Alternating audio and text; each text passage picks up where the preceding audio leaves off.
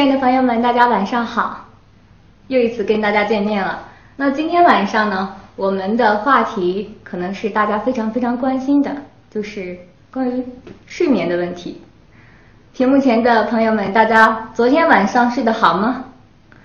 嗯，关于失眠这个问题啊，现在已经困扰着特别多的人。那对于女孩来讲，一旦睡得不好，第二天早上就是黑眼圈啊、长痘痘呀，对吗？另外呢，对于现在的职场人士来讲，如果睡得不好，是非常的影响工作效率的。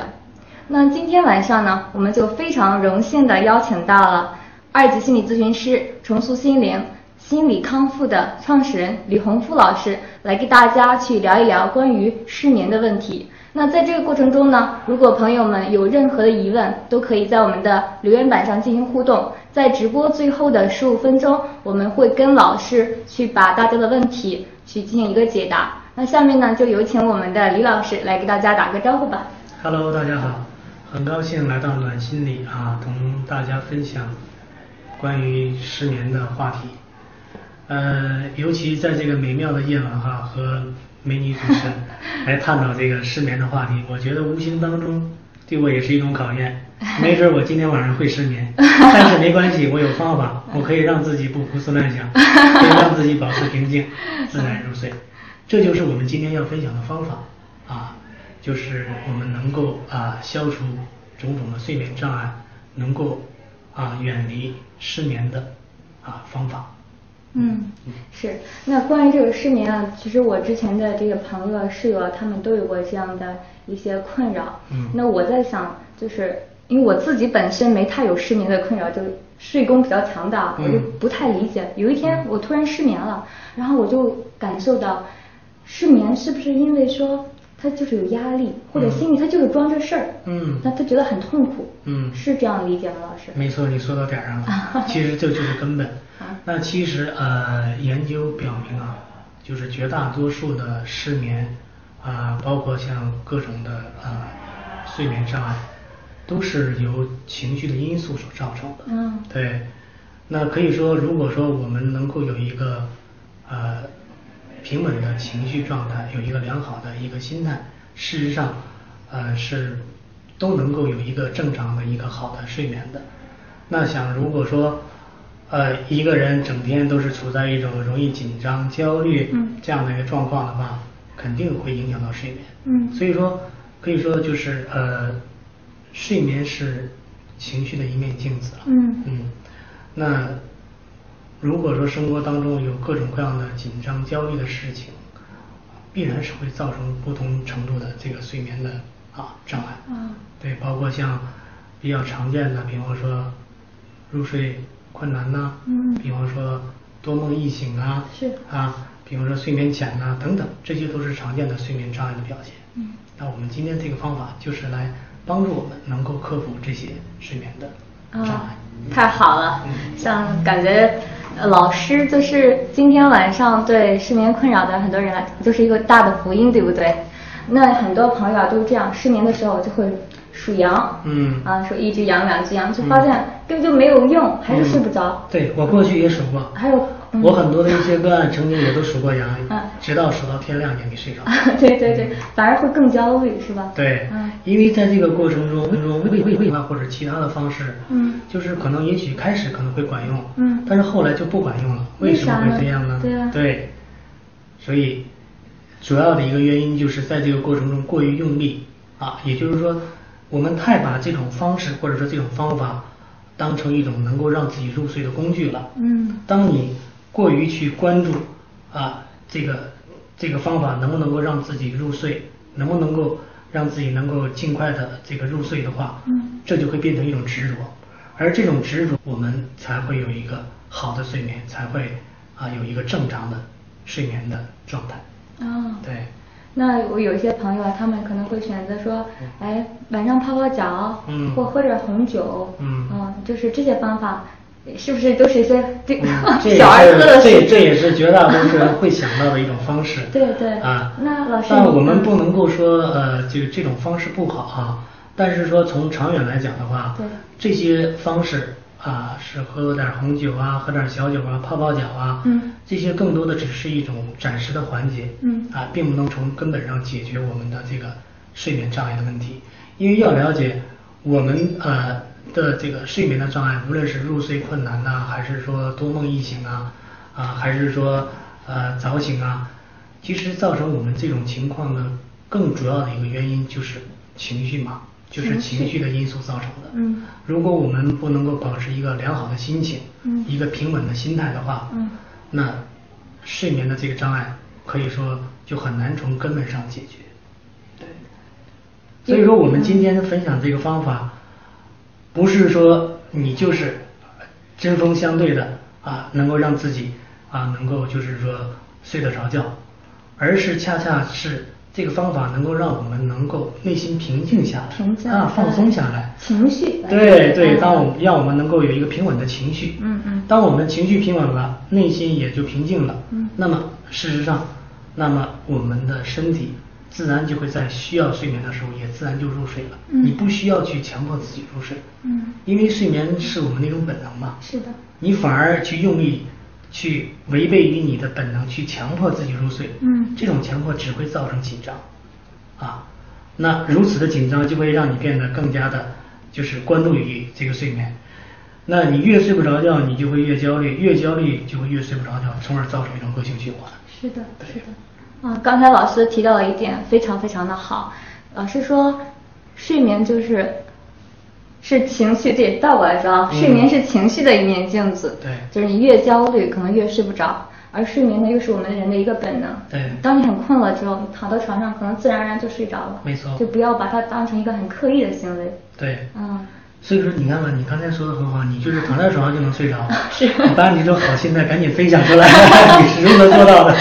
对。可能平常像白天工作呀，晚上去爬爬山啊，或者是跑跑步啊，就这都是一种很好的放松方式。嗯对，呃，当然这些方式都很好，嗯跑跑步啊，或者各种放松啊，都很好。但是有一点我们要强调，就是说，你做任何的一种啊、就是调节自我的调节，都不要过于去关注这种方式或者方法会给你带来什么样的效果。嗯不要去直接的关注你所做的这个这个这个东西，嗯会给你带来什么样的结果。嗯嗯因为这样的话就会使你就是啊去关注，反而去去关注这个结果，这种关注就会容易造成一种执着，嗯而执着就会容易造成焦虑和紧张，如此一来我们就陷入情绪中了，啊嗯就无法自拔了。对。对，那通俗来讲，就是说，当我们睡不着的时候，我们越想睡着，然后就睡就越睡不着，嗯。然后睡不着之后还担心自己，哎，睡不着之后，第二天我可能，哎呀，我这个状态不好呀，对不对？对，所以大家都听过呃这样的一个笑话，嗯我叫不紧张，对。不对？嗯哎这样的话就会陷入恶性循环了。嗯。对，一旦就是说这个，如果说我们这个这个失眠的情况吧，嗯。比方说这个失眠的情况持续了很长时间，嗯。可能你这个道理你也知道，但是如果失眠时这个时间太久了，你就无法自控的。虽然道理你知道，但是你还是控制不了自己。你还是会啊、经常的习惯性的产生这种预先的恐惧，一想到晚上，哎，你就会担心自己睡不着觉，是是。结果在这个入睡的过程中，你就会翻来覆去去关注自己有没有睡意，不断的这种关注就会造成越来越紧张。啊，结果这种紧张就伴随到天亮，或者是数羊也好，数数也好，也没睡着，结果数到天亮，是 吧？这是一个比较有意思的一个现象啊。是是，那很多朋友你看都是失眠很痛苦，大家最关心的那就是我失眠了，我该怎么办呢？对对，刚才咱提到的，不管是泡脚呀、喝红酒呀、运动呀，这可能是很常见的办法。那老师有没有一些妙招呢？嗯嗯，当然有，啊这就是我这就是我此行的目的，要给大家分享的方法。嗯啊，所以接下来我想带大家来啊体验一下这个方法。嗯。呃，这个体验的过程中呢，是尽可能我们是闭上眼睛嗯啊来体验。那么如果说你当下的这个情况允许的话，那么接下来就可以啊跟着我的引导来进行啊。那么我们会进行大约五到十分钟啊，五到十分钟这个情况。嗯好，我们现在可以准备一下了。好。那准备好了之后，我们就可以啊、将身体调整到一个舒服的姿态啊。调整好姿态之后，我们就可以闭上眼睛了。嗯，眼睛一闭起来，心就专注在呼吸上。也就是说，就只是去感觉你鼻孔的呼吸进出，就只是感觉你鼻孔的呼吸进出。不管头脑产生什么样的念头、想法，不管它，不理它。不管我们的内心产生什么样的感受。不管是愉快的感受还是不愉快的感受，不管是多么不愉快的感受，不管是紧张、焦虑、不安、烦躁、厌烦，还是其他种种不愉快的感受，我们也都只是一律的不管它，不理它。我们所要做的很简单，就只是伴随在鼻孔的呼吸进出上。你不需要刻意调整呼吸，让呼吸顺其自然，你只是伴随在。这个自然的呼吸进出上，如果是明显的呼吸，也就只是知道是明显的呼吸；如果是不明显的呼吸，也就只是知道是不明显的呼吸；如果感觉不到呼吸，也就只是感觉不到。总而言之，你感觉到是什么样的呼吸现象，就是什么样的呼吸现象，什么都不去想。也什么都不必想，就只是专注在鼻孔的呼吸进出上。只要你的心专注在呼吸上，就好像你远离了一切的世俗，就好像你也超越了当下的这个身体。此时此刻，你就只是一种呼吸的存在，就只是一种呼吸的流动。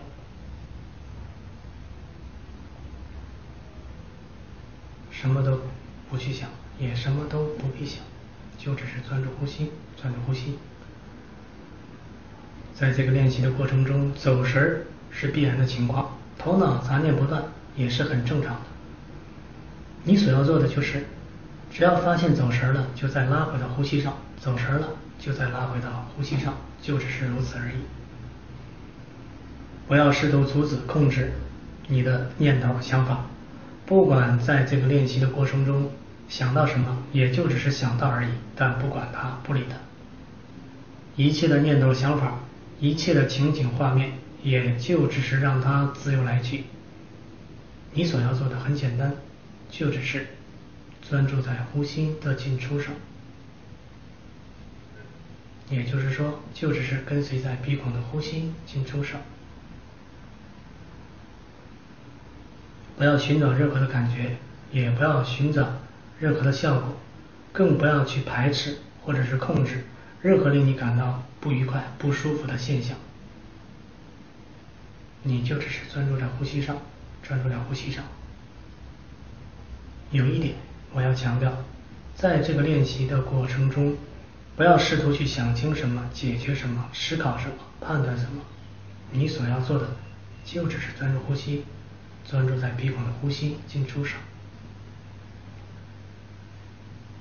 你会体验到，不管你出现多么不好的想法，多么不愉快的感受，不管是紧张也好，焦虑也好，当然这个过程中最常出现的就可能是对睡眠的关注，对睡眠的担忧。同样的，对于这样的想法或者是担忧，你也就只是不管它，不理它。你就只是专注在呼吸上，更不要在这个过程中去寻找睡眠的感觉，也不要去寻找放松的感觉，你只是专注在呼吸上就行了。事实上，事实上，当你没有追求、没有执着的时候，当你不再有控制、不再有排斥的时候，身心就自动的放松和。平静下来了，身心就会自动放松下来了。当你的身心放松了，你自然而然也就会入睡了。睡眠就会在你不知不觉中发生了。当你的身体放松了，内心平静了，身体自然就会在需要睡眠的时候，也就自然入睡了。所以你不需要刻意强求自己的睡眠。你所要做的很简单就只是伴随在鼻孔的呼吸进出声就行了。不要阻止什么不要控制什么一切的念头想法也就只是让它自由来去。一切心里的感受不管是多么不愉快的感受厌烦烦躁紧张焦虑不管是多么不愉快感受的出现也都只是不管他，不理他。有一点我要强调，在这个练习的过程中，不要掺杂任何的技巧，比方说数数，去数自己的呼吸，比方说做着做着就去数羊了，不要这样，你就只是专注呼吸。专注呼吸。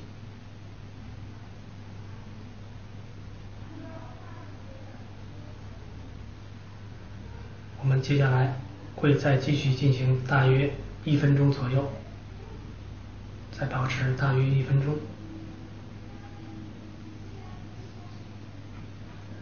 轻松自在的伴随在鼻孔的呼吸进出上，什么都不想，也什么都不必去想，虽然头脑。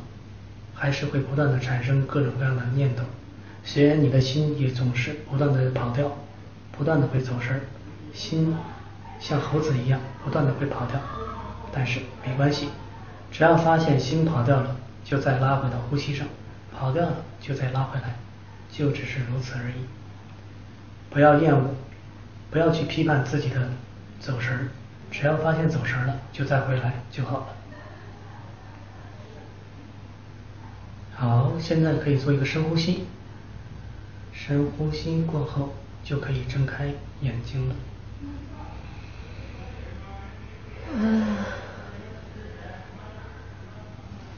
有没有要睡着的感觉？太好了，这个体验太好了。嗯，我现在是在直播吗？是。嗯，屏幕前的朋友们，你们的感受如何呢？嗯，坐在老师身边的我，真的感觉太好了。就是在前面的时候。真的是有什么都没有想的感觉，就是完全没有杂念，特别好那种感受。那到后面呢，就慢慢出现杂念了。然后其中有几个杂念，我可以跟大家分享一下。嗯，我发现这个老师的声音真的好好听啊！我能我能跟着老师的这种声音这种引领，我就开始进行就是慢慢的冥想呀，或者说是一些沉思啊都有可能。当然还有个杂念就是。嗯，我在想，我在老师身边感觉好荣幸啊！嗯，谢谢谢谢。对，还有说等到直播结束的时候，我要跟老师如何去。拍照啊，如何去邀请老师跟我互动呀？就是会有这样的杂念存在，但我也接受它啊。整个感受的体验是很棒的。是的，我会继续教你做观察呼吸的练习。太好了，那老师刚才我们做了这样的呼吸，我有个疑问啊，就是这样的一个呃，就是一个呼吸法，那我们自己能给自己做吗？当然了啊，就像啊，我们刚才这种引导去做就好了，我们。在睡前躺在床上的时候，只要在自己没有睡着的情况下，那么我们就啊去专注呼吸，啊就是感觉自己的闭孔呼吸就好了，啊直到自己睡着为止。当然了，你睡着了，你也不可能去做这个练习了。那么我们要强调的就是说，呃我们睡前也就是躺在床上的时候，哎我们就像睡觉一样，那么在自己没有睡着的情况下。哎，就像我们刚才这样，我们就去感觉自己的鼻孔呼吸，感觉自己鼻孔的呼吸进出。嗯嗯，不要强迫自己入睡。当你就只是伴随着呼吸上，内心慢慢的就平静了，而你内心平静了，你自然就不知不觉就入睡了。对。那么当然有的呃人可能会问这样的问题，嗯，可能我睡着了，但是半夜我又醒来了，怎么办呢？是的，是的。很简单呐，醒来了那就再继续去感觉呼吸嘛，就只是去专注呼吸就好了。嗯，所以慢慢的你会发现，不仅仅这个啊方法可以改善我们的睡眠啊，改善我们的睡眠质量，同时我们的这种心理的状态也会越来越好，内心也会越来越容易平静啊平稳。嗯，所以说我们做的这个方法啊，不只是说要改善睡眠的质量。更主要的是通过这个练习，我们啊会学会一种很好的自我的情绪平衡的能力。嗯。啊，可以生活当中我们会发现情绪也会越来越能够啊自己能够掌控。是的。啊，嗯，对。